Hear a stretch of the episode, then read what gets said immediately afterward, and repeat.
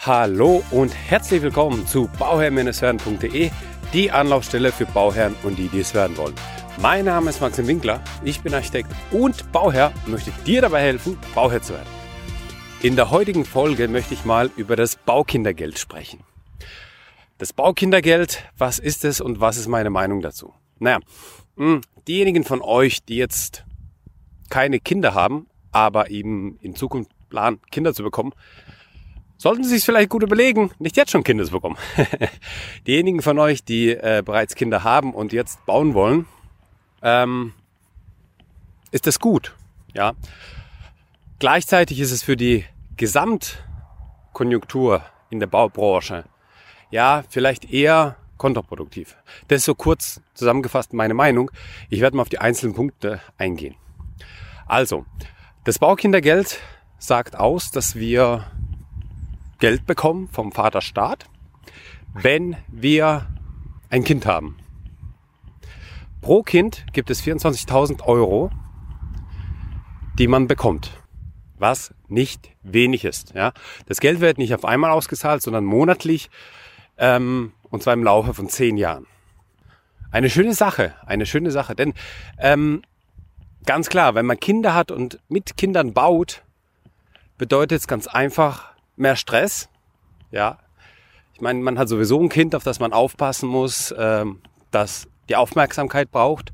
Und so ein Hausbauprojekt, naja, das wissen wir alle, das kostet Zeit und Nerven und Energie. Ja, und da kriegt man einfach eine Bezuschussung. Und ich finde das richtig gut, dass man halt auch für Familien was macht, die Kinder haben. Ja, dass man etwas kinderfreundlicher wird bei uns in Deutschland. Was ja in anderen Ländern schon anders fortgeschritten ist, ja, und bei uns in Deutschland hängen wir in manchen Teilen doch weit hinterher, was die Kinderfreundlichkeit angeht. Aber das ist mal ein anderes Thema. Ich finde es grundsätzlich gut, dass man dann das Baukindergeld hat.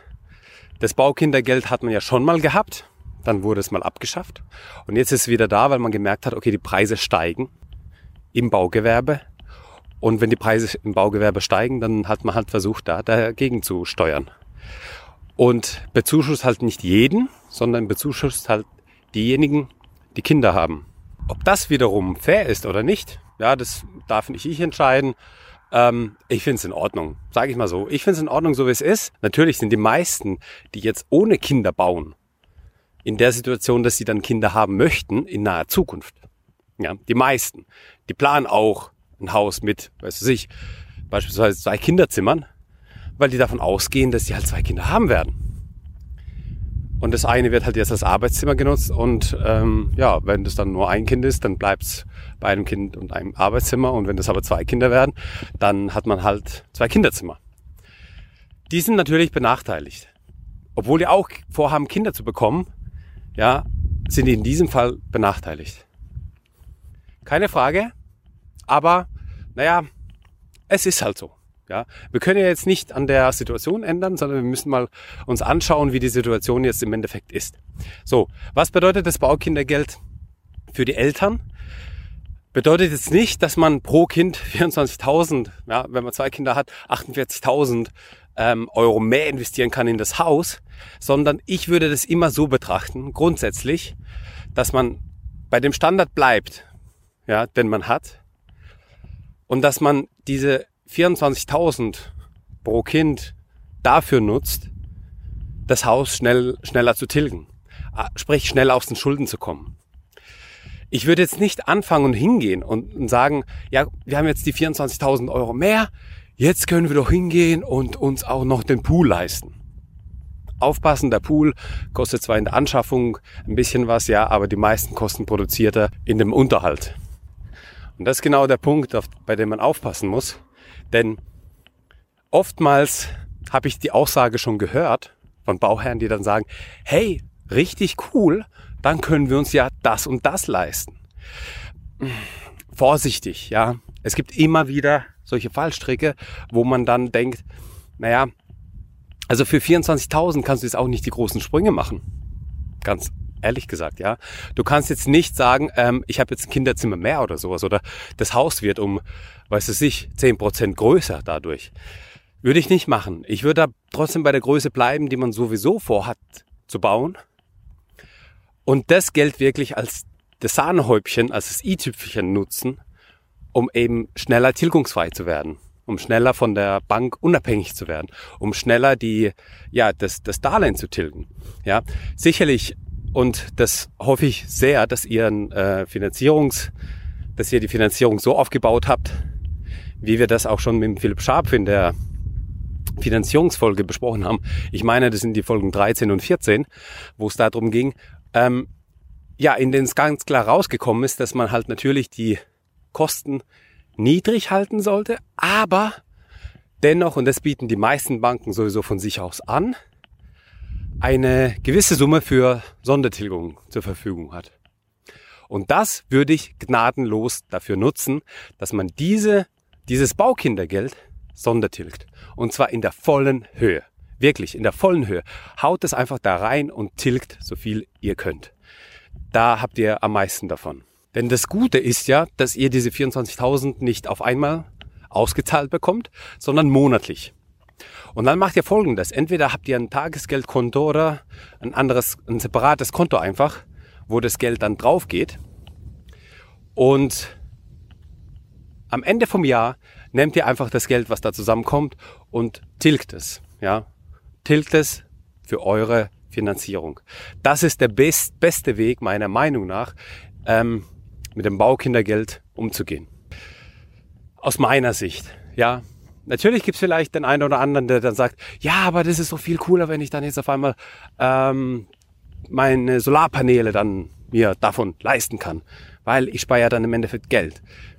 Ja, das stimmt. Keine Frage, das stimmt. Aber ähm, ich weiß es nicht, ja. Das sind einfach diese Faktoren, die so weich sind, von denen man sich aber abhängig macht, ja. Angenommen, du machst es so. Du hast dann deine Solarpaneele drauf und das läuft jetzt alles. Und jetzt in zwei Jahren wird auf einmal, weiß was ich, eine Weltwirtschaftskrise da sein. Und dann geht der Staat hin und sagt, jetzt werden alle Zahlungen für das Baukindergeld auf einmal eingestellt. Es ist jetzt nicht vorstellbar, ja, und das Geld würde dafür, dafür auch jetzt ähm, zur Verfügung gestellt und so weiter. Klar, man kann sich nicht vorstellen, aber man kann sich genauso wenig eine Weltwirtschaftskrise vorstellen, von dem Ausmaß, dass dann wirklich alles stillgelegt ist und dann wirklich drastische Maßnahmen erfolgen müssen. Und wenn das dann kommt, ja, dann hast du es halt nicht in der Hand, dann hast du trotzdem deine hohe Finanzierungssumme und hast aber nicht das Baukindergeld zur Verfügung. Also das sind solche Faktoren, die natürlich, ja, ist es ein bisschen schwarz gemalt, aber trotzdem ähm, würde ich den Weg gehen, dass ich sage, ja, das Baukindergeld, das nutze ich. Und zwar, ich nutze es komplett zum Sondertilgen. Denn angenommen, ihr habt zwei Kinder. Hey, ihr habt auf einmal 48.000 weniger Schulden hey, wie krass ist das denn? Das ist doch richtig, richtig gut.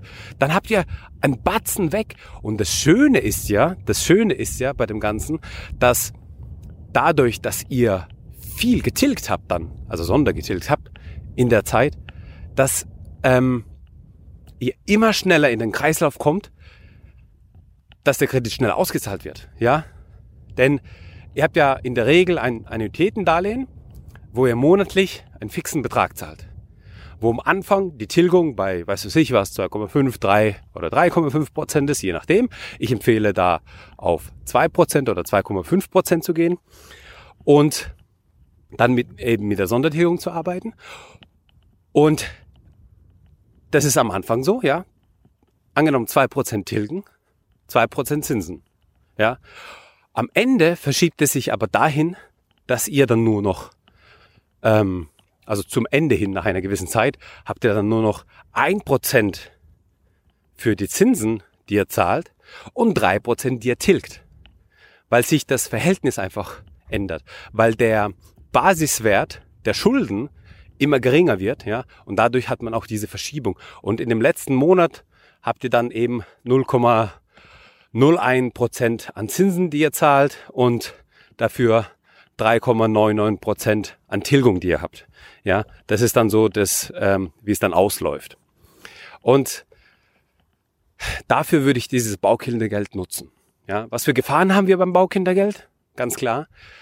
Die Gefahr besteht einfach darin, dass die Unternehmen, also die Handwerker, die ganzen Firmen, auch die, die Firmen, die die ganzen Baustoffe produzieren, sich sagen, hey super, es gibt jetzt das kind, Baukindergeld. Wir können jetzt hingehen und unsere Preise um, weiß ich nicht, fünf bis acht Prozent erhöhen.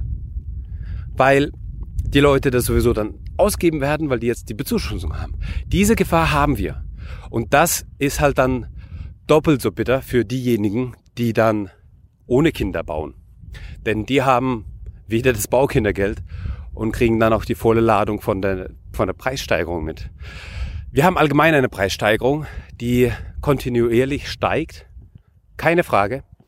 Aber das ähm, ist dann die Gefahr bei diesen, bei diesen Bezuschussungen, ja, bei diesen ganzen Subventionen, die man hat vom Staat, dass dadurch einfach der Markt ja beeinflusst wird und die Preise steigen.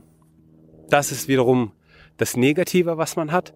Aber ich meine, man hat's jetzt und es bringt nichts darüber, sich aufzuregen oder einfach rumzuheulen. Ja, ähm, wir müssen damit umgehen und wir müssen wissen, wie man damit umgeht. Und meiner Meinung nach ist es der beste Weg, alles so zu belassen, wie man es von vornherein geplant hat und denn ähm, ja die, dieses Geld, was man dann zur Verfügung hat, einfach für die Sondertilgung nutzt. Ja, das war meine Meinung zum Baukindergeld. Das Baukindergeld, wie das ähm, jetzt auch angedacht ist, nochmal kurz zusammengefasst. Wir haben 24.000 Euro pro Kind. Das Geld, welches monatlich ausgezahlt wird. Mein Tipp an dieser Stelle oder meine Vorgehensweise wäre dann die, dass man dieses Geld nimmt und komplett die Sondertilgung damit macht. Und zwar so viel es geht. So viel es geht. Und wenn ihr in der Lage seid, noch mehr zu tilgen, dann habt ihr, dann macht ihr bitte ein, Sonder-, ein, ein Tagesgeldkonto auf, wo ihr das Geld einfach drauflegt. Denn wenn die Zahlungen für das Baukindergeld schon aufhören, könnt ihr dann hingehen und euch immer noch aus dem, aus dem Topf bedienen und dann weiterhin auch noch Sondertilgen. Ja. Ja. Das sind meine Gedanken zum Baukindergeld.